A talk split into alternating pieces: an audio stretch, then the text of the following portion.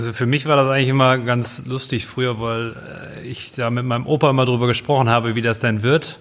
Und bei jedem Stall, den Papa dann umgebaut hat zum Pferdestall, habe ich gesagt, mach das bloß nicht so aufwendig, weil wenn ich den Betrieb übernehme, kommen da überall wieder Bullen rein. Pferdemenschen. Reitsportfamilien in Deutschland.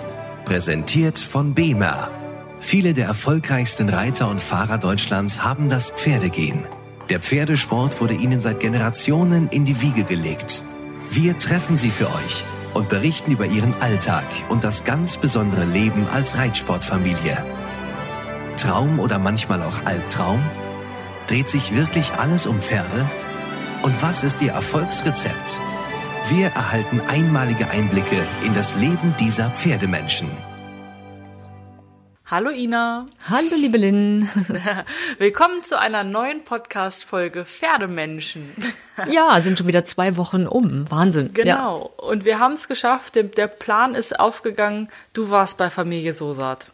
Genau. Ich bin in die Bremer Ecke gefahren, genau zu sagen nach Lemwerder. Das ist so ein bisschen nördlich von Bremen. Und ähm, ja, tolle Ecke, da merkt man schon richtig den Norden. Alles ist super flach und man kann weit, weit, weit, weit gucken. Aber mhm. äh, es gibt eben auch endlos ganz großartige Wiesen und Weiden und ähm, ja, man ahnt, das ist so die Wiege der Jungpferdezucht dort. okay. Und wie war's? Also was hattest du für einen Eindruck, als du da hingekommen bist? Na, das ist toll. Du fährst auf den Hof und alles ist Picobello. Ja, es sieht einfach wunderschön aus. Da steht kein Anhänger quer. Das ist alles aufgeräumt, wunderschön dekoriert, toll angelegt und so richtig auch wohnlich. Also man fühlt sich sofort richtig herzlich willkommen dort. Wenn man dann äh, durch, durch die Haupttür geht, dann kommst du ähm, über so einen kleinen Gang direkt in dieses Casino und da sieht's mhm. aus wie in so einem ganz gemütlichen Clubhaus schon. Also mit so Ledersesseln und Tischen und Stühlen und einer riesigen Bar und ähm, alles ist so warm und wohnlich und ganz großartig. Also die Anlage ist wirklich beeindruckend und vor allen Dingen man merkt, es ist wirklich familiär. Ach, weiß nicht, ich, ja, hätte ich gleich einziehen können. Richtig schön. Das klingt auf jeden Fall so, äh, als wenn du deine Koffer schon gepackt hast. ja, ich hätte richtig versagen können. Es war auch der Geburtstag von Gerd Sosats Frau Inga und gab sogar noch ein Stück Kuchen. Also, wir haben natürlich ja. alle auf Abstand geachtet, war natürlich oder ist natürlich wichtig in der heutigen Zeit, klar. Und ähm, mit wem hast du denn gesprochen aus der Familie Sosat? Ja, die haben sich alle ganz viel Zeit genommen. Also Gerd Sosat war dabei, dann sein Sohn Hendrik und auch Janne Sosat. Zu dritt haben mhm. wir dort gesessen und ja, über eine Stunde uns unterhalten. Ja, spannend. Dann ähm, lass uns doch gleich mal reinhören. Gerne, super.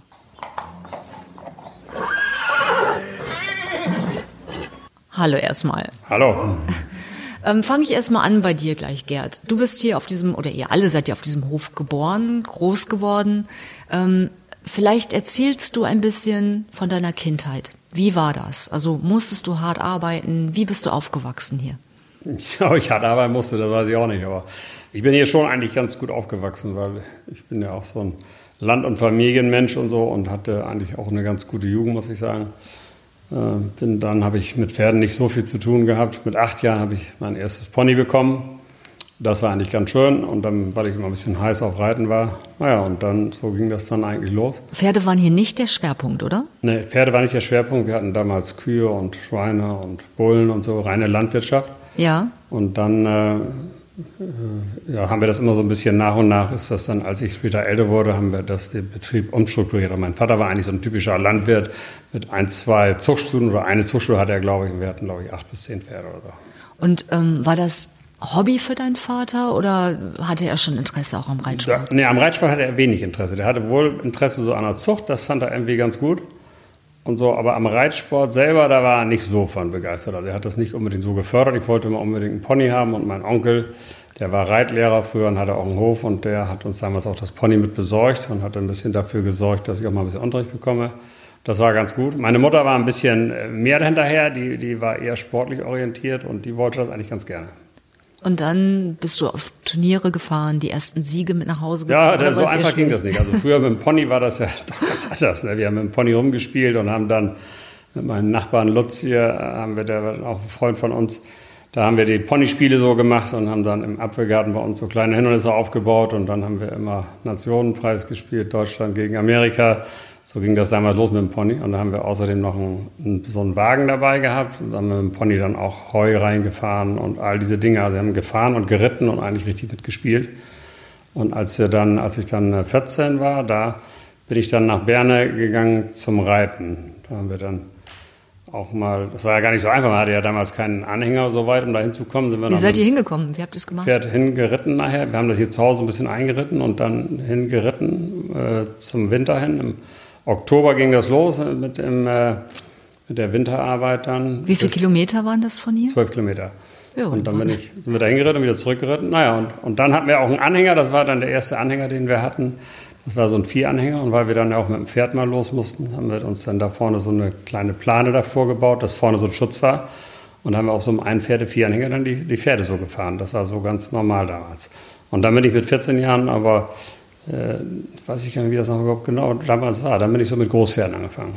Ja, und dein Vater sagte der irgendwie, ja, so ein Quatsch oder hat er es dann irgendwann gefördert auch ein bisschen? Nö, der fand das dann gut. Geritten bin ich dann immer in Berne, aber der hat natürlich immer Sorgen gehabt, dass ich mal was anderes mache und nicht den Betrieb übernehme, dass es nur reiterlich so ist.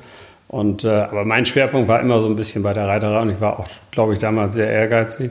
Ich habe ja damals Vielseitigkeit geritten, so ging das ja los, so sind wir angefangen. Ja. Und die, ich weiß gar nicht, wir sind ja früher, wenn wir dann zum Turnier gefahren sind, von Berne aus nach Morim oder nach Wimmerstedt, das waren so diese Turniere, das war ja für uns ein Highlight. Da haben wir dann Herbert Meyer geholt. Der hat einen großen Viehtransporter gehabt und der hat dann die Pferde auf diesen großen Viehtransporter gestellt. Und dann war ja Mannschaftsreiten immer das Wichtigste für jeden Vereinsreiter. Und dann haben wir Mannschaft geritten in Morim und sind dann über Nacht da geblieben. Haben Scheune haben wir übernachtet. Vergisst man nicht wieder, da waren wir, haben wir im Stroh geschlafen, abends war ja Reiterball und dann schneidet das da durch, weil das immer über Ostern war das waren schon tolle Erlebnisse, an die man sich immer sehr gerne auch erinnert. Und dann ging das so mit der Vielseitigkeit so weiter. Das härtet ja auch ab, ne, wenn man das so hört. Ja, das also härtet ab. Ne? Früher war das auch ganz normal. Wenn wir heute sind wir auch dann mit, mit 16 Uhr sind wir da schon zum Ball gegangen. Das war ganz normal, so ein Reiterball abends. Heute würde man ja die Jugendlichen böse angucken und sagen, was macht ihr denn hier? Ja, wir müssen auch aufpassen, aber wir sind ja etwas anders groß geworden. Eine Reiterhalle hattet ihr auch nicht, oder? Nee, Reiterhalle hatten wir auch nicht. Wir haben hier zu Hause so einen, so einen Apfelgarten gehabt und so einen Reitplatz so eine Ecke dann abgeteilt von der Weide und da haben wir dann, da haben wir früher geritten. Sommer wie Winter? Winter in der Halle, dann wurde das Pferd, wie gesagt, zur Halle nach Berne gebracht, das ja. war unser Verein. Wenn der Boden gefroren war wahrscheinlich oder unter Wasser stand. Ja, aber na, dann, wir hatten ja nur ein, ein Reitpferd mehr oder weniger hatte ich auch nur. Und das eine Pferd stand in Berne in der Halle. Und dort mhm. sind wir dann mit dem Fahrrad hingefahren, bin ich immer mit dem Fahrrad hingejuckelt. Und wo ich noch keinen Führerschein hatte, und dann habe ich aber schon mit 16 habe ich schon Führerschein gemacht, mit 17 konnte ich, durfte schon Auto fahren.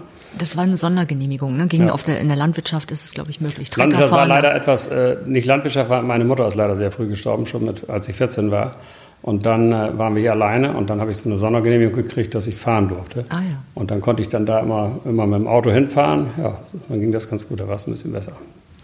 Und dann irgendwann kam der Punkt, wo du dich mit deinem Vater hingesetzt hast und gesagt hast, so, die Kühe müssen weg, wir bauen jetzt um. Ja, das ist dann, das war 1979, 78. Ich habe mich immer mehr für die Pferde interessiert auch so und habe das halt auch immer sehr gerne gemacht. Und das war auch sehr schwer unter einen Hut zu bringen, wenn man diese Kühe noch hatte und musste dann zum Teil manchmal noch melken und die ganze Landwirtschaft machen und dann Wochenende Turnier. Und so, da habe ich gedacht, auf Dauer funktioniert das nicht. Und dann habe ich mich immer sehr für den Reitsport und für die Zucht interessiert und habe gedacht, da willst du gerne mal dein Geld später mit verdienen. Und dann bin ich auch zu verschiedenen Schulen gegangen und auch zur Landwirtschaftsschule und dann zur Meisterschule. Und als ich 22 war, 1977 habe ich Meisterprüfung gemacht, eine landwirtschaftliche Meisterprüfung damals erst. Und da muss man ja auch äh, so, einen, so einen Betriebsentwicklungsplan aufstellen mit Deckungsbeitragsberechnung und überlegen, wie man seinen Betrieb umstrukturieren kann. Also auch die kaufmännische Seite genau. drauf haben. Und das ja. war auch ganz gut. Da habe ich mal zwei Winterhalbjahre mich intensiv mit dem beschäftigt, was ich eigentlich so vorhabe. Und das ist dann auch später eigentlich so eingetreten, dass wir haben dann die Kühe abgeschafft, haben das mit Bullen und Pferden gemacht, haben dann die Pferde immer ein bisschen mehr intensiviert. Wir haben immer mehr Pferde gehabt bei uns auf dem Betrieb, mehr Zuchtstuten und dann ist, bin ich angefangen zu handeln. Gut, mein erstes Pferd habe ich gehandelt, da war ich 17. Ja, das war, aber war auch so, das sind so Dinge, die vergisst man gar nicht. War, was war das für einer? Das und was war, ist umgekommen dabei? Marcherie hieß das Pferd, das haben wir mal an Höfen gekauft von einem Bekannten, das kostete damals 7.500 D-Mark. Geld hatte ich auch nicht, aber das hatte ich noch, hatte immer, war immer ein bisschen sparsam so. Dann habe ich dieses Pferd gekauft, irgendwann im Winter oder im Herbst. Und das war echt ein tolles Pferd und äh, die sprang auch sehr, sehr gut. Und dann war das Bremer Stadthallenturnier, das war ja immer ein Highlight, wenn wir da auch reiten konnten. Ja.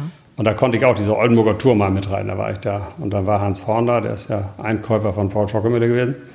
Und dann äh, hat er gesagt, hat er mich da getroffen, den kenne ich ganz gut, ob ich nicht so ein Pferd hätte vielleicht für ihn. Er suchte sowas für italienische Kunden. Gut, und dann habe ich das Pferd damit hingenommen, hat er das da probiert. Und dann hat er, das war natürlich, für mich war das unwahrscheinlich viel Geld. Dann habe ich innerhalb kürzester Zeit den dann für 25.000 D-Mark verkauft. Und das war echt schon mal schöner Reiber. Ich hätte ihn auch gerne behalten für mich zum Reiten, aber ich habe immer an das andere gedacht. Das ist wirklich so. Ich habe immer an das Geschäft gedacht, mir immer die guten Pferde wieder verkauft. Ja. Und da sind wir heute natürlich in einer etwas glücklicheren Lage, weil wir sehr viele Pferde haben, weil sich der Betrieb entwickelt hat. Durch unsere Hengstation ist die zweifache Nutzung, dass wir einmal decken und dann im Sport sind und das hat sich auch gewandelt. Früher ja. konnte man mal für ein ganz gutes Pferd, gab es zur damaligen Zeit in den 70er Jahren, fand ich so, wenn man 25.000, 30.000 D-Mark kriegte, das war eine Sensation, das war viel Geld. Und heute sind es andere Dimensionen. Ganz Dazu andere. kommen wir gleich noch, weil das sind ja. ja tausend Geschichten, der Wandel des Hofes hin zur Deckstation, der Sport. Ja.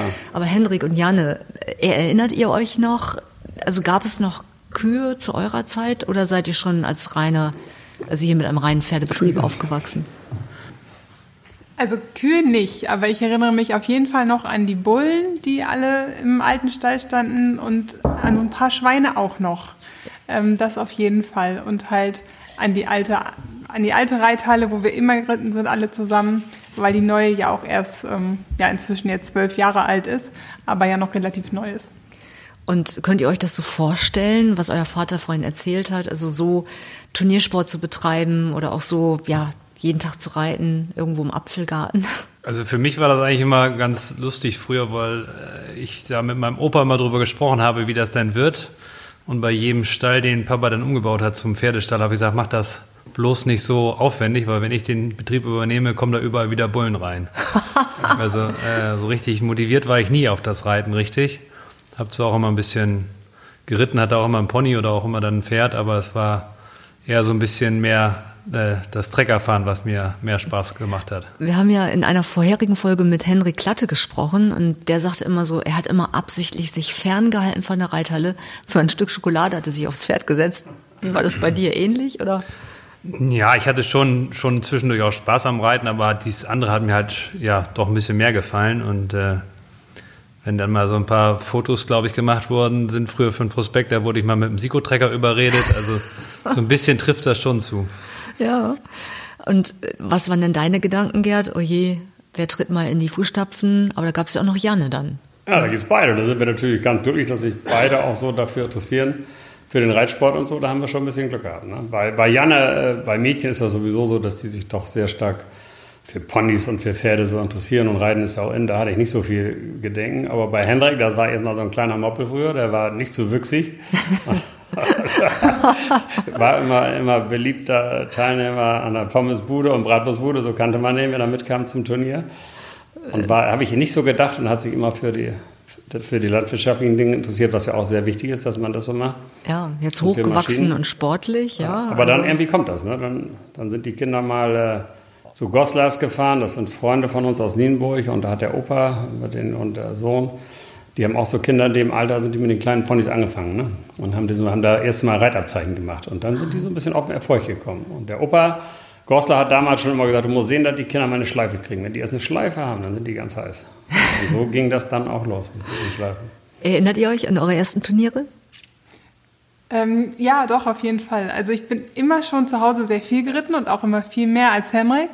Ähm, also eigentlich nach der Schule immer so drei Pferde mindestens und ähm, hatte mich aber nie getraut, Turnier zu reiten. Also ich habe immer gedacht, es muss erst perfekt sein und ich wusste, es ist noch nicht perfekt und ähm, dann traue ich mich nicht los. War das und, erst Dressur oder Springen? Ähm, also ich war schon eher für Dressur eigentlich, weil das mit dem Springen mir auch ein bisschen alles zu aufregend war. aber ähm, tatsächlich bin ich dann mit 13, glaube ich, das erste Turnier erst geritten. Also das war dann so, ja, E-Dressur, E-Springen. Und das hat dann aber auch recht gut geklappt. Also ich habe ja auch schon wirklich sehr, sehr viel geübt davor, schon viele Jahre. Ähm, und das lief dann auch wirklich gut. Also dann habe ich auch viele ja, E-A-Springen, äh, E-A-Dressuren oder auch mal L irgendwie geritten und gewonnen. Und dann bin ich da so reingewachsen. Also dann, klar, erstmal ein bisschen platziert gewesen und dann aber auch viel gewonnen, gerade so Stilspringen. Und dann hat es natürlich Spaß gemacht und dann kam auch irgendwann das, das Selbstvertrauen und dann ja, war man irgendwie so drin im Turniersport. Lass mich raten, ihr hattet beide viele Freunde, die alle gerne mal nachmittags vorbeigekommen sind. Ja. Das ist natürlich immer so ein Traum dann, ne? dass man denkt, oh Gott, ja, viele Pferde und man kann den ganzen Tag reiten, aber dass da viel Arbeit hinter ist, das vergisst man dann manchmal. Ja, und ich fand es auch, das fand ich auch wirklich sehr anstrengend. Also ich habe dann auch bewusst schon immer gesagt, nee, wir treffen uns nicht hier, sondern lieber woanders, weil ähm, ich wollte nicht, dass sie dann nur kommen, um hier Pferde zu streicheln und wieder mit uns zu reiten. Also das war irgendwie, war nicht so meins. Mhm, kann ich mir vorstellen. Ja, gut. Ich meine, auf der anderen Seite ähm, haben viele wahrscheinlich immer gesagt, so, oh, du hast es so gut und dein Leben möchte ich gerne haben, aber vergessen dann dabei die andere Seite, dass man eigentlich ja 24 Stunden am Tag verantwortlich ist. Habt ihr diesen Druck auch schon als Kinder gespürt? Also ich eigentlich überhaupt nicht so, weil irgendwie das ja auch Spaß macht. Ne? Also irgendwie war man sowieso, seitdem ich klein bin, war ich immer auf dem Hof und habe irgendwie immer mitgemacht. Auch in jeder Heuernte und äh, wenn man dann ein bisschen Trecker fahren konnte, wenn man älter war, habe ich versucht, alle Weiden zu schleppen oder zu walzen. Und, mhm. Ja, weiß ich auch nicht. Irgendwie hat das dann auch eher so ein bisschen diesen Spaßfaktor gehabt als die Arbeit. Und ich fand auch zum Turnierfahren immer toll. Also ich bin auch immer mit Papa jedes Wochenende am liebsten schon als kleines Kind immer mit zum Turnier gefahren. Ich fand das einfach toll. So das Drumherum und dann da übernachten vielleicht auch und ja, das war eigentlich noch gar nicht so viel, weil Papa ja. schon eigentlich mehr hier in der Gegend geritten ist. Aber wir sind dann immer, wir durften mit LKW fahren und dann da dann auch total selbstständig sein und klar auch mit helfen, aber auch irgendwie ähm, hatten wir da dann schon Freunde von anderen Reitern und durften dann zusammen uns, als wir noch ganz klein waren, auch schon da alleine Pommes holen. Ja. ähm, also irgendwie waren das auch immer schöne Ausflüge, wo wir dann mitgefahren sind. Und jetzt Promotipp. Ähm, Nutzt ihr eigentlich auch BEMA-Produkte und wo kommen die bei euch zum Einsatz? Die kommen bei uns mehrfach zum Einsatz, äh, bei unseren Pferden. Da machen wir es auch viel bei den Hengsten und so und nehmen die auch mit zu den großen Turnieren. Und ich meine schon, dass das also was bewirkt, dass es ganz gut ist, also dass die Pferde doch ein bisschen lockerer sind. Aber wir benutzen das schon nicht bei jedem Pferd, auch nicht bei ganz jungen, aber so bei den älteren Hengsten und so nach besonderer Anstrengung und so, da machen wir das schon. Ne? Das ist schon ideal. Und ich glaube auch schon, das entspannt ein bisschen. Und äh, auch bei unseren Dressurpferden, wenn die mal ein bisschen Rückenprobleme haben, dann setzen wir es vorher rauf und dann merkt man schon, dass das doch eine Zeit der, der Lösungsarbeit, glaube ich, äh, dadurch ersetzt. Und auch die Regeneration ist ganz gut danach. Also ich finde schon, dass die Produkte gut sind. Und ich persönlich lege mich jeden Tag auf die Bema-Matte. Das äh, Gerät habe ich auch schon eine ganze Zeit und ich muss sagen, mir tut das gut. Neben all, ich mache auch ein bisschen anderen Ausgleichssport und schwimme ja jeden Tag und mache so Dinge. Und BEMA ist ein fester Bestandteil meines Morgenprogramms. Also ich lege mich wirklich jeden Tag da drauf. Und meine Frau macht das auch und Henne und Ninja haben so eine BEMA-Matte. Also wir finden das Ding echt gut, muss ich sagen.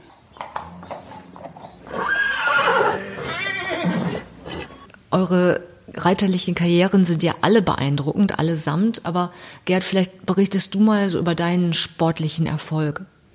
Ach so, ja, der war sicherlich nicht so groß, aber äh, ich bin mit dem zufrieden. Ich habe ja 1972 mal deutsche Meisterschaft in der Vielseitigkeit geritten, habe ich gerade überlegt, das waren Lomühlen.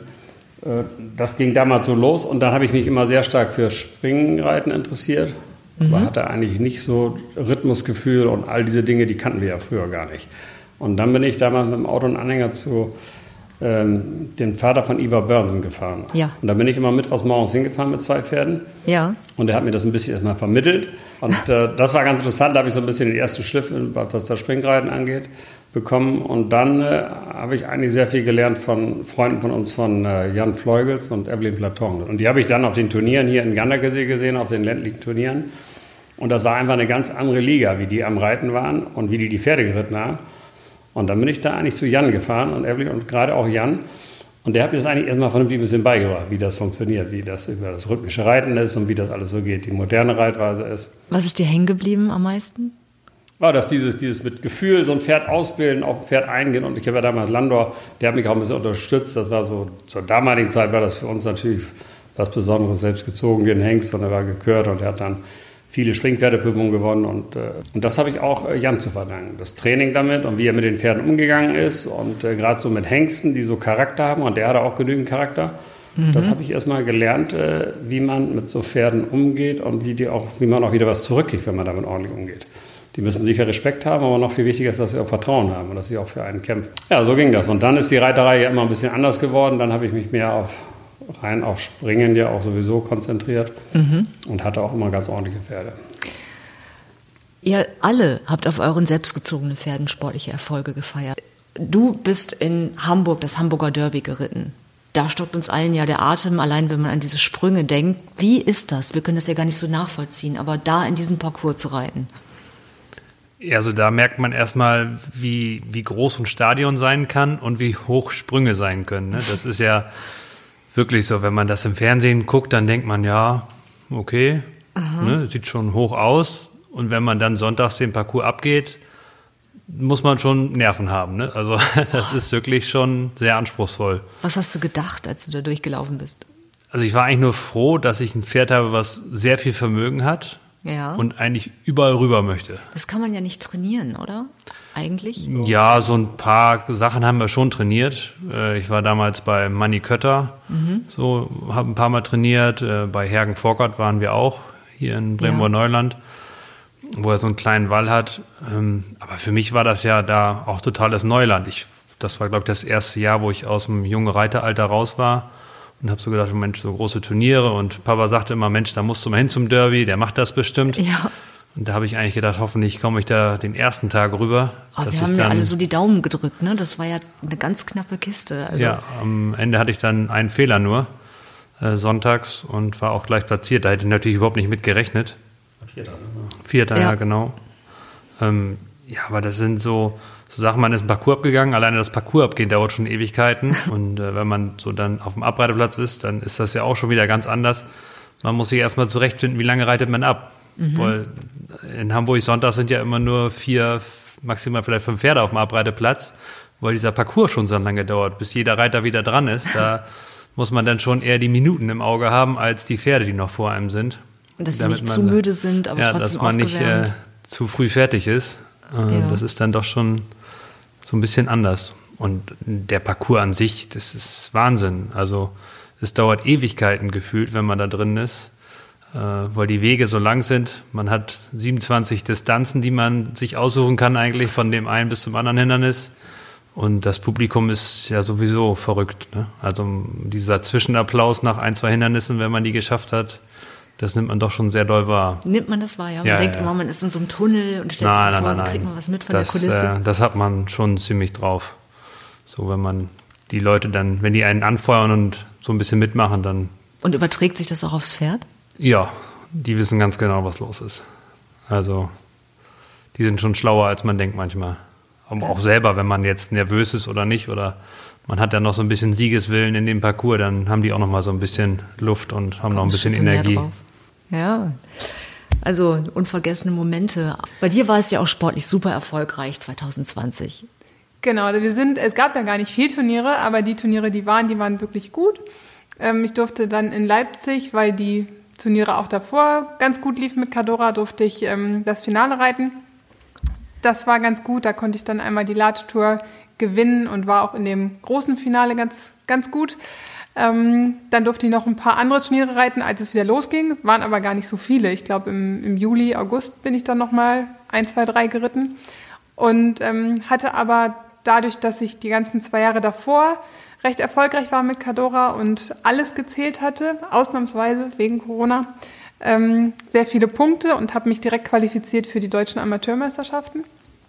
Und konnte da auch wirklich, ja, also es hat wirklich gut geklappt. Wir waren in Münster ich konnte mich wirklich besser konzentrieren als sonst. Ich habe da ganz viel dran gearbeitet. Also wirklich jetzt ein Jahr lang, dass ich ähm, ja nicht zu aufgeregt bin und auch wenn es drauf ankommt, nicht immer alles vergesse, sondern auch wirklich abrufen kann. Wie ist denn Erfolgsformel?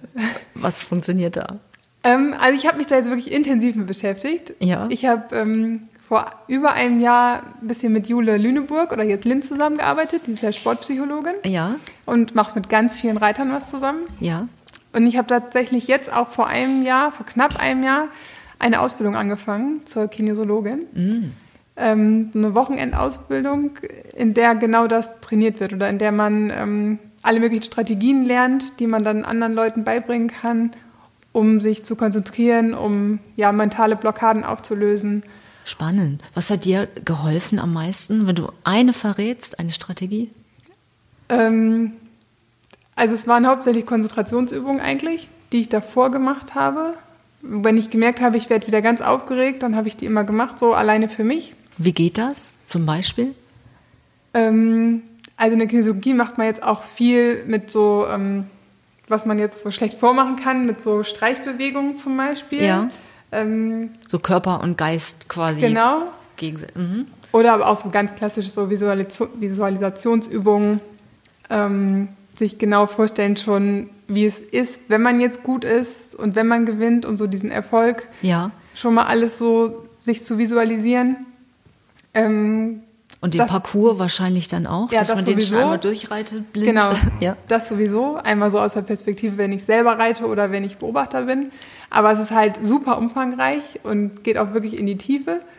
Und ist ein ganz spannendes, ganz spannendes Thema, glaube ich, auch für die Total, Zukunft. absolut. Ich meine, auch das ist natürlich, Gerd, hättest du dir sowas vorstellen können, dass du dich mal mit so etwas beschäftigst während deiner Turnierkarriere? Nee, das habe ich nicht, aber ich finde das trotzdem wichtig und auch echt gut, weil wir sind ja da äh, doch ein bisschen anders gestrickt, die Reiter von früher. So, wir haben ja auch eher das belächelt, wenn man sich psychologische Hilfe geholt hat. Das habe ich heute eine ganz andere Einstellung. Ja.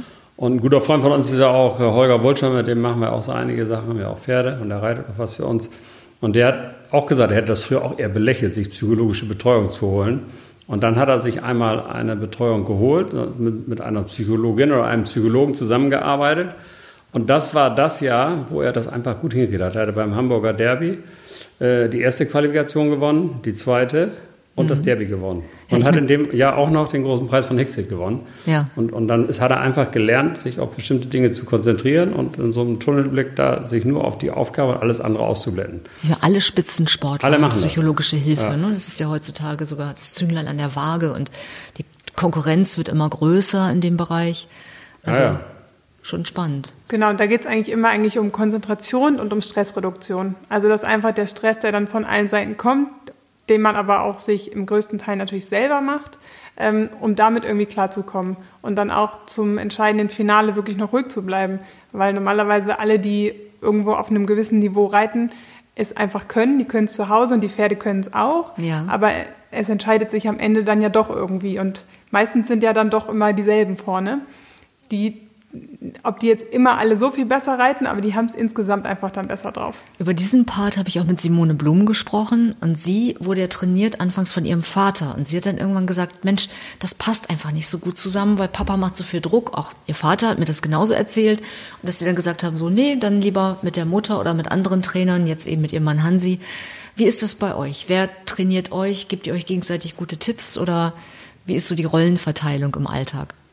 Tja, wie ist die Rollenverteilung? das ist eine schwierige Frage. Na sicher habe ich auch immer viel gemacht, da, aber jetzt ist es so, dass äh, auch mal, die haben ja auch Reitlehrer hier. Janik hat ja sowieso eine Ausbildung bei Ivo Hennemann gemacht, also im Dressurbereich, anderthalb Ja. Jahre, und dann ist er zu Brinkmann gegangen. Das war eigentlich ganz gut, weil er kann ganz gut Dressur auch reiten, muss ich sagen. Gehört ja mit dazu. Ne? Das gehört mit dazu, ne? Aber was Training hier zu Hause ist ja so, dass der Faktor Zeit einfach zu wenig gegeben ist. Wie viele Pferde musst du reiten am Tag? Ja, gut, äh, da habe ich jetzt äh, nur 10 bis 12 oder wie soll man Ja, sagen, das also, ist 10 alles möglich. Aber so bei Papa klingelt das Telefon in einer Tour. Er hat äh, viel zu managen, reitet selber auch noch. Dann reiten hier auch noch viele andere von unseren Angestellten, dass wir jetzt so sagen, gezielt Training ist hier dann eher, sage ich mal, lockerer und eher ab und zu nur gezielt. Und so, wenn man dann mal weggefahren ist, dann hatte man natürlich auch mal Ruhe und Zeit, sich um die Pferde zu kümmern. Oder anders zu kümmern. Ne? Ja, Also anderen was wir schon machen, finde ich, wenn so Championate sind oder, so, oder jetzt Hengstverführung und so, dann ist das schon sehr fokussiert darauf und so. Und auch mit unseren jungen Leuten, wenn wir dann ja, wir zu besonderen Turnieren mal hinfahren. Aber sonst im täglichen Ablauf, wir haben auch viele Pferde unterm Sattel. Und äh, da haben wir gar nicht die Zeit. Und dann ist das das Geschäft, dann kommen Kunden, dann kommen Studien zum Bedecken und dann ist die Landwirtschaft, dann haben wir was gebaut oder sonst was. Da ist auch viele andere Dinge, die man dann machen muss neben der Reiterei. Das ist ja auch bei unseren Kindern so, die können sich nicht nur auf das Reiten konzentrieren. Das andere gehört eben auch dazu. Und Ja, ich meine, wenn man eure Anlage sieht, hier ist alles top in Schuss. Es ist wunderschön, ja, gepflegt, modern. Wie ist denn genau eure Aufgabenverteilung? Also wer hat welchen Part? Ich meine, klar, alle reiten, alle kümmern sich irgendwo drum, aber wer ist so wofür zuständig im Alltag? Also, Da sitzt der Chef. Ja, der wird auch ein bisschen älter. Aber ich, ich bin froh, dass ich viele Dinge abgeben kann und äh, eben schon die Kinder und auch, und wir haben auch gute Angestellte, die uns viele Aufgaben. Ich habe vielleicht das, das, diesen Oberüberblick hier vielleicht ein bisschen, ich weiß nicht, wie man das ausdrücken soll, aber das Ganze macht man schon so ein bisschen. Aber habe mich auch in vielen Sachen zurückgezogen. Und dann, Janne ist natürlich so, die macht, äh, reitet ja auch und macht sehr viel unsere Internetauftritte und unsere ganzen Veranstaltungen, Marketing. Zunehmend wichtigerer Ja, Part auch. Immer zunehmend Klar. wichtigerer Part. Kümmern sich auch um die Kunden, beide. Hendrik auch, sprechen ja gut Englisch auch beide und können gut Kunden heißt Kunden. Zucht, aber auch ähm, Pferdekauf. Also mehr Pferdekauf. Ne? Ja. Zucht ist so, das macht meistens Captain Böning in der Besamung bei uns oder ich oder ihr ja, Ja. auch mal, aber wir haben ja auch glücklicherweise viele andere Kunden, wir müssen ja auch viele Pferde verkaufen und so, das machen die dann. Und die, die Reiterei, das macht Hendrik natürlich hauptsächlich ne? mit seinen Mitarbeitern hier und da kümmert er sich hauptsächlich drum. Und wenn dann äh, in der Landwirtschaft, so wir haben 120 Hektar Grünland, die wir bewirtschaften und wenn dann da Ernte ist oder, oder Grünlandpflege, all diese Dinge, die machen wir dann halt auch mal zusammen. Ihr zwei seid aufgewachsen mit dem natürlich mit den Anforderungen Wirtschaftsfaktor Pferd. Aber wie war denn das für euch, wenn dann die besten Pferde oder die, die besonders gut liefen oder eure Lieblingspferde verkauft wurden? Für mich war es hart. Aber man hat sich irgendwie dran gewöhnt. Also es war schon so, dass wir zwar eine enge Bindung hatten oder irgendwie sich aufgebaut hatte, aber es war einfach klar, dass die Pferde dann wieder gehen. Außer bei so ganz besonderen, wie zum Beispiel bei unserer Stute Capriati, die wirklich dann noch in die Zucht gegangen ist, oder bei Laudanos natürlich. Da war zum Glück auch klar, dass er immer bleiben wird. Ist jetzt ja 28 und äh, das war schon, ja, das war dann noch wieder eine ganz andere Bindung als jetzt zu den Pferden, die immer mal kurz da waren.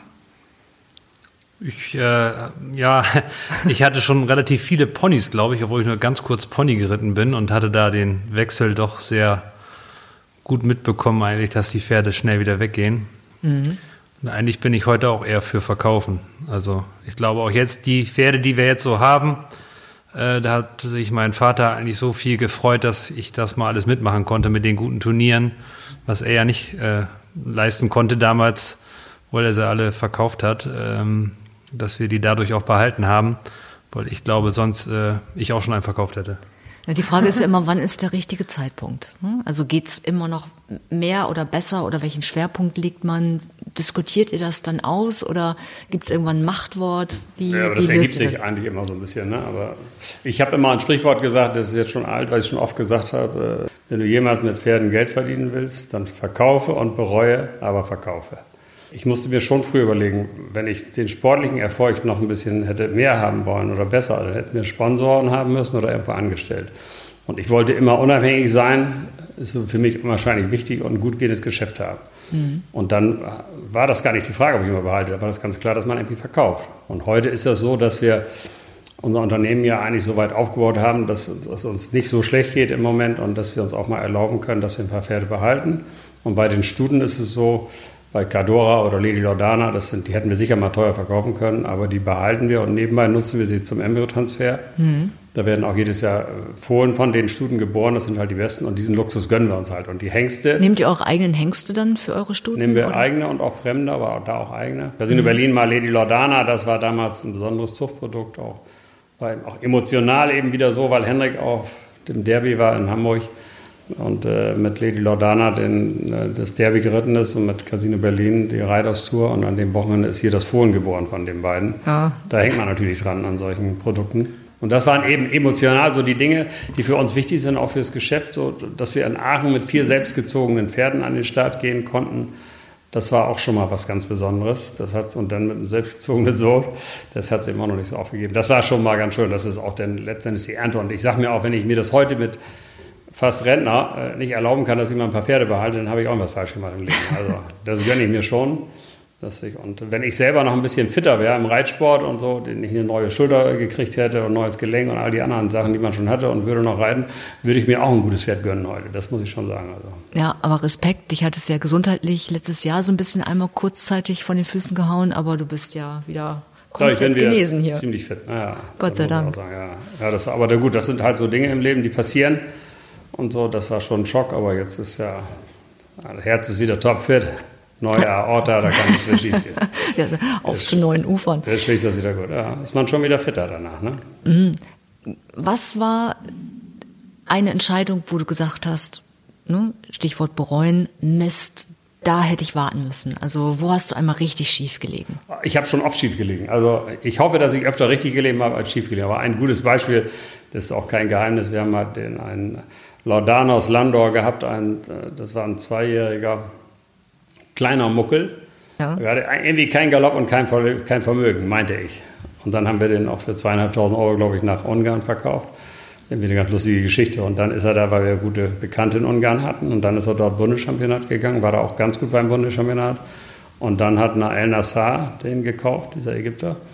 Und der hat damit äh, ja mittlerweile drei, eine Million Dollar Springen gewonnen, ist Weltmeisterschaft gegangen. Und naja, aber das, das, sind so Geschichten. Aber es hat mich auch nicht wahnsinnig geärgert. War, wir fahren immer nach Wellington hin da zum Turnier. Da ja, haben wir den letzten Mal, du warst auch mit, da haben wir, haben wir den noch besucht in Nassar auf seiner Art, den Laoco noch gezeigt. Das sind auch schöne Geschichten. Ja. Und das muss auch so sein, wenn die Kunden hier kommen und die, die denken, wir haben über 300 Pferde die ist, und, und auch viele, viele Reitpferde und am Sattel auch woanders noch wenn die denken, die können nur die kaufen, die aussortiert sind, dann ist das nicht gut für unser Geschäft. Die müssen auch wissen, dass wir wirklich auch Qualität verkaufen. Ja, ist ja die beste Werbung. Ne? Wenn solche Pferde dann ja. äh, international erfolgreich sind, kommt es ja wieder auf euch zurück. Ja, die beste Werbung ist natürlich nicht, wenn man als junges Pferd meint, der kann gar nichts und, und wird nachher fast Weltmeister, dann hat man daneben gelegen. Du, hätten man die Glaskugel, glaube ich, dann ja, wären wir alle um Aber auch gut fürs Geschäft. Ne? Also wir haben auch glücklicherweise viele zufriedene Kunden in allen Bereichen.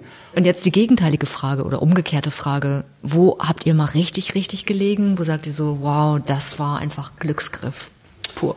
Ach, ich glaube schon, diese Geschichte für mit Stedinger und so, der war ja unser Dressurhengst. Der war Siegerhengst, der hat im ersten Jahr 690 Stunden gedeckt. Da haben wir schon richtig gelegen. Und der war auch beidseitig veranlagt, ne? Also ja, aber, ja, auch springen. Die Mutter sprang ja auch sehr gut. Das war auch so eine Geschichte, hat man den Hengst auch behalten und so. Und äh, das habe ich auch schon ein paar Mal erzählt. Aber auf der Körung damals hat äh, damals Burkhardt uns als erste Burkhardt Weiler 300.000 geboten, 2002 war das. Ne? Viel Geld. Das war viel Geld zur damaligen Zeit. Dann kam Paul auch an und gibt nicht, den gibt es ja gar nicht. Das, wieso bieten die so viel Geld? Wir wollten ja gar nicht verkaufen. Aber das war zur damaligen Zeit war das noch fast was sind es heute drei Millionen sind so. Eure dann, Geschichte äh, mit Lordanos war ja auch abenteuerlich, wie ja. ihr an den gekommen seid, ja. Aber da war es nur so auch wieder der wirtschaftliche Aspekt. Zur damaligen Zeit mit Stedinger war das so, das war das Blut, was die Leute wollten. Und da hat Burkhardt mir gesagt, es geht doch ganz einfach, den mögen die alle, der wird Siegerhengst hier. Und er kannte das von Dinero schon, was so Hengste decken. Und das nächste Jahr 1000 Euro Deckgeld und dann deckt er 300 Stunden, das Geld wieder drin. Aber da hat er sich etwas versehen, weil wir haben nur 750 Euro genommen und er hat 690 gedeckt. und hat natürlich auch Sperma wie. Schnell rechnen, ja, genau. naja, so kann man das nicht multiplizieren, aber hat ein paar Mal, sind ein paar Mal übrig geblieben. Was macht euch aus als Reiterfamilie? Was zeichnet euch aus? Das ist eine gute Frage. Sollen wir die anderen fragen? Die wissen es besser. Auf jeden Fall, dass wir lieben, was wir tun. Und auch, ich glaube, es ist schon ein Vorteil, dass wir alle damit groß geworden sind. Und das ist auch zusammen, also ich mein Papa hat es natürlich aufgebaut und ist von einem ganz anderen Stand angefangen. Aber selbst wir beide haben es ja noch ein bisschen anders erlebt, als es jetzt ist. Und es ist immer mit uns zusammen gewachsen. Und ich glaube, das ist schon ein Vorteil, wenn man das zu schätzen weiß und weiß, was dahinter steckt also ich glaube ja, es braucht für Erfolg auch dieses berühmte Pferdegehen, das man in sich tragen muss. Wie war das? Hast du deine beiden Kinder eingepackt und gesagt, komm, wir fahren jetzt nach Fechter, wir gucken uns die Pferde an, ich zeige euch mal, worauf ihr achten müsst? Oder ist es automatisch passiert das wäre Alter? wahrscheinlich vorbildlich gewesen, aber, aber, das war dann doch nicht so. Da weiß ich auch nicht so richtig. Das, ihr, das ist irgendwie so mitgelaufen. Ne? Ihr habt das abgeguckt oder ich weiß es nicht. Wie habt ihr, wie habt ihr es gelernt? Weil wie seht ihr ein gutes Pferd? Ja, ist wahrscheinlich jetzt Erfahrungswerte, denke ich, oder? Weiß man, ja, weiß ich auch nicht. Ist die Frage, sehe ich das schon richtig? Ne?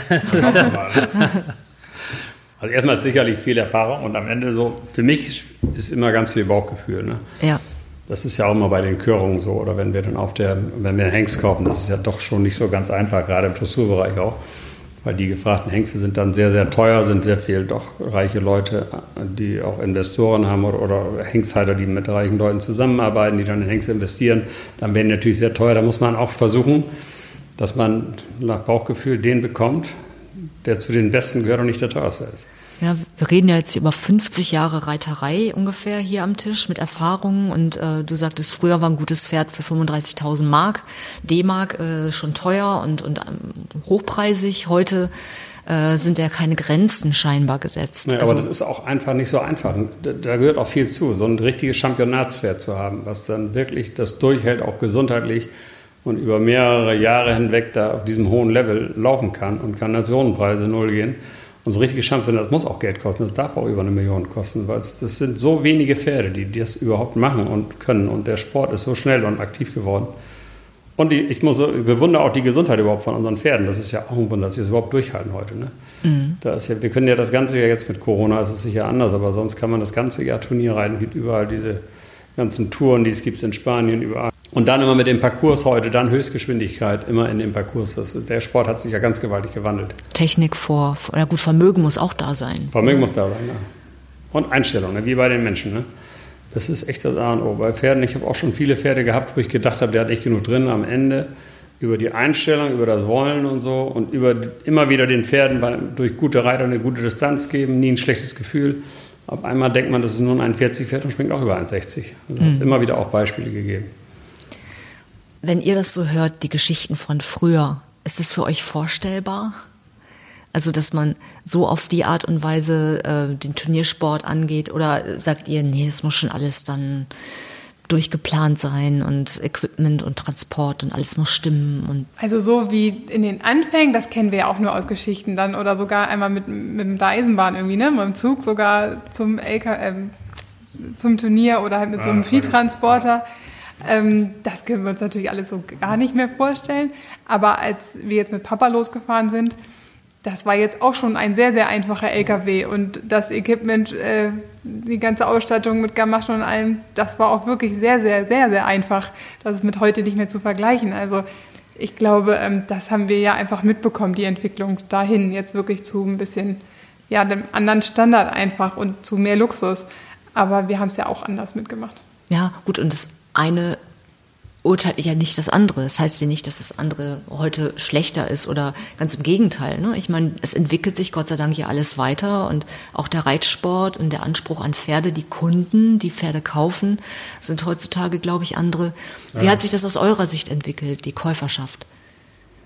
Und die hat sich ja ganz anders entwickelt. Ich kann nur sagen, wenn wir vom LKW sprechen, ich habe ja früher mit unserem LKW die Bullen und die Schweine gefahren mhm. zum Schlachter am Wochenende und bin dann damit zum Turnier gefahren. Und dann haben wir da so einen Strick dazwischen gespannt. Das war die Abtrennung für vier Pferde, konnte ich da drauf kriegen. Ja. Wenn ich mir heute vorstelle, dass ich nochmal, wenn ich so zum Turnier fahren würde, also wäre oh, leider peinlich. Das geht einfach nicht mehr. Hat sich alles anders. Das Ganze muss, muss stimmig sein. So die Anlage, die man hat, muss ordentlich sein, finde ich. Da muss ordentliches Hindernismaterial haben, ordentliche Pferde, ordentliches Reiten. Ist ja auch die Marke, ne? LKWs, der Brand. Das, das, ist die Marke. Und wenn die Kunden dann kommen, dann muss das auch zusammenpassen. Und so. Und das, das, hat sich alles ganz gewaltig gewandelt. Es gibt ja nur wenige, immer weniger Reiter, die Pferde gut ausbilden können. Das muss ich sagen. Das war, was die Reiterei angeht, äh, früher doch, finde ich, doch vielseitiger und besser. Da haben wir alle irgendwie beim Reitlehrer erstmal Dressurreiten gelernt und jeder, der irgendwie später Springen geritten, der ist irgendwie zumindest eine L-Dressur geritten, hat immer Mannschaftsdressuren geritten und dann Springen. Da war unser sagte, sagten die Böckmänner auch. Ja, ne? bei denen. Genau. Ich bin ja auch mit denen zusammen geritten, auch ja. mit Tönne damals noch. Vielseitigkeit und mit Klaus und so. Aber die ritten auch immer schon super Dressur, muss ich sagen. Das haben die halt top gemacht, das können die einfach. Und äh, das ist die Voraussetzung. Und das hat sich heute auch total gewandelt. Heute will der, der Kunde, der Geld ausgibt, die können auch super reiten, aber die wollen das fertige Produkt haben. Und unser Problem ist eigentlich, dass wir genügend Pferde vorhalten können für all die Kunden, die man so hat. Es gibt immer mehr auch Eltern, die für die Tochter so ein Pferd, so viele Kunden haben wir ganz viele. So Umsteiger, die kommen aus dem Pony- oder Schildernalter raus und suchen jetzt so ein Pferd für 1,40, die müssen nicht 1,60 gehen. Mit guter Reitqualität und gutem Reiten und gesund und so. Und, die, und charakterlich brav. Und charakterlich brav, die muss man finden. Mhm. Oder Amerika haben wir viele Kunden. Der Reitqualität ist A und O, auch bei den Dressurpferden. Da legen wir heute allergrößten, den allergrößten Wert drauf. In der Zucht schon. Ja. Mhm. Ja, Blick in die Glaskugel. Also gerade erst vor kurzem kam ja die Meldung, dass äh, Helgstrand zusammengeht mit Ludger Bärbaum, die fusionieren in dem Bereich. Ähm, wie entwickelt sich der Reitsport in den nächsten zehn Jahren, wenn ihr mal eine Prognose abgebt? Das ist schwierig. Das Und auch die Zucht, nicht nur der Sport, auch die Zucht. Auch die Zucht, gut. Es gibt natürlich aber eins habe ich auch gedacht, wenn, wenn wir beispielsweise eine Hengstvorführung machen, abends vorher hatte Schocke oder Hexan zusammen, wir haben den nächsten Tag, dann denke ich, oder, und ich war sonntags vorher, bin ich meistens da, dann fahre ich nach Hause und denke, wir brauchen gar nicht mehr loslegen. Die haben ja das so toll gemacht und die Pferde schwingen und die Dressurpferde gehen, dann bin ich immer ein bisschen geschockt, weil das so unwahrscheinlich toll auch in Szene gesetzt ist, das Ganze. Aber am Ende muss ich dann wieder sagen, da haben wir wieder auch unsere Hengstverfügung. Ich glaube, wir haben auch sehr gute Hengste und andere eben auch. Da haben wir eben auch unser Publikum. Und Ja. andere, das Landgeschüt hat deren Publikum. Und bei euch ist es eben das familiäre und auch das ehrliche. ne? Genau. Eure Hengstverführungen, also werden ja auch übertragen, alles super professionell. Ähm, aber man spürt dabei so, wie viel Detail und Pferdeverstand auch drinsteckt. Und das ist eben natürlich, ähm, ja, ich will nicht sagen, eine Ware ist, ja, also natürlich ist es eure Lebensgrundlage, aber man merkt eben auch, ihr lebt damit jeden Tag und seht die Entwicklung, die kleinen Schritte und könnt darüber berichten. Also das wird immer deutlich bei euren Hengstvorführungen, finde ich. Das auch. Und was auch wichtig ist, dass die Kinder beide reiten und auch Henrik ganz erfolgreich ist eben im Sport. Das ist für unser Geschäft auch nicht schlecht. Und dann mit eigenen Pferden, mit eigener Zucht und so. Und viele Pferde, die wir jetzt verkauft haben in die Welt, die sind einfach auch gut geworden. Und haben wir viele zufriedene Kunden. Und wenn wir, glaube ich, wenn wir den Weg weitergehen, dann wird das auch weiter funktionieren. Und was Ja. gute Werbung ist, wenn Henrik so, Entschuldigung, wenn Henrik so zum Turnier fährt und diese größeren Turniere auch, oder, oder mit Jan oder so zusammen, das ist gut, einfach gute Werbung. Ist wie letztes Jahr in, in Herning war erfolgreichster Reiter mal und so, das war schon echt gut. Ich glaube, dass es auch wirklich eine große Stärke ist. Also Papa und Henrik kümmern sich dann eher so um die Profis, die dann wirklich ein Spitzenpferd hier suchen. Aber ich habe auch ganz viel zu tun mit den Kunden, die ein Pferd suchen, weil sie einfach Spaß haben wollen. Nach der Schule, nach der Arbeit, jetzt wieder einsteigen, nach den Kindern zum Beispiel. Und die suchen auch ganz gezielt, ähm, ja, die wollen was ganz Ehrliches haben. Also die wollen auch den Kontakt halten und die wollen nicht irgendwo groß ja, sowas wie bei H&M oder irgendeinem anderen ganz großen einkaufen, sondern lieber in so einem kleinen Laden, wie es jetzt auch, glaube ich, im Einzelhandel Wo ganz es über Vertrauen auch läuft. dann? genau und auch so individuelle Projekte gibt und wo man dann noch eine Nachbetreuung hat und wo man auch noch genau einfach noch mal mit sprechen kann, richtig. Und ich glaube, dass uns dass das schon ein wirklich sehr großer Vorteil ist, dann auch kleiner und noch näher am Kunden zu sein. Absolut. Bei euch beiden, ich stelle diese Frage immer, ähm, hattet ihr eine Wahl oder gab es mal den Moment, wo ihr gesagt habt, nee, ich gehe raus in die große weite Welt und werde Versicherungskaufmann oder Also ich absolut. Ich habe ja auch, für mich war immer klar, dass ich nicht Berufsreiter werde und ähm, ja nicht den ganzen Tag reiten möchte, obwohl ich es toll finde. Aber es war immer klar, dass ich das nicht mache, sondern Familie möchte und ähm, eher noch ein bisschen andere Richtung. Habe auch BWL studiert und ich hätte auch was anderes machen können, aber es ähm, kam auch ganz gut an, als ich dann gesagt habe, nee, ich möchte auf jeden Fall doch wiederkommen. ja, ich meine, die Seite, sein. die organisatorische wird ja auch immer wichtiger ne, bei einem Betrieb wie diesem mit. Genau, und jetzt das ähm, ganze Marketing, also Social Media und ähm, die ganzen Veranstaltungen, die da dranhängen, das ist auch wirklich, also das macht einfach Spaß. Das, ja, das ist, glaube ich, ganz gut fürs Gesamte und es macht auch wirklich Spaß, das zu machen. Das stimmt. Wie war es bei dir? Also ich glaube, die Wahl hätte man ja immer gehabt. Man wurde ja nie dazu gedrängt, aber ich glaube, kurz nachdem ich laufen konnte, so ungefähr, bin ich schon irgendwelche Fahrzeuge gefahren und habe auf dem Hof alles Mögliche mitgemacht. Und ich war auch nie einer, der irgendwie in eine Stadt gefahren ist oder zu irgendwo hin musste. Ich war froh, wenn ich hier auf dem Hof rumlummern konnte und irgendwas machen konnte. Und da war eigentlich immer klar, dass ich hier bleibe. Also die Lehre habe ich außerhalb gemacht, ja, das war klar. Ähm, Ich glaube, angedacht war schon mal, dass ich vielleicht noch mal so ein bisschen ins Ausland gehe nach der Lehre. Ähm, ja, irgendwie waren dann doch ganz schön viele Pferde zu Hause auf einmal, als wir Und jetzt als ich reitest die Lehre Ausland, fertig hatte. Ja. Ja, und ich glaube, ja, seit dann war ich auch nie woanders eigentlich wirklich. Und ja, bin halt immer zu Hause gewesen oder eben halt, ja gut, auf Turniere ist man schon, aber ich brauche auch nicht viel mehr. Also ich bin gerne zu Hause und dann bin ich halt auch immer zu Hause, wenn ich kein Turnier habe. Spannend. Ganz herzlichen Dank für eure Zeit. Ich wünsche euch alles Gute für dieses Jahr, für die Saison, für eure Hengstschau. Und ähm, ja, ich hoffe, wir hören euch bald wieder hier in diesem Podcast. Ja, Dankeschön.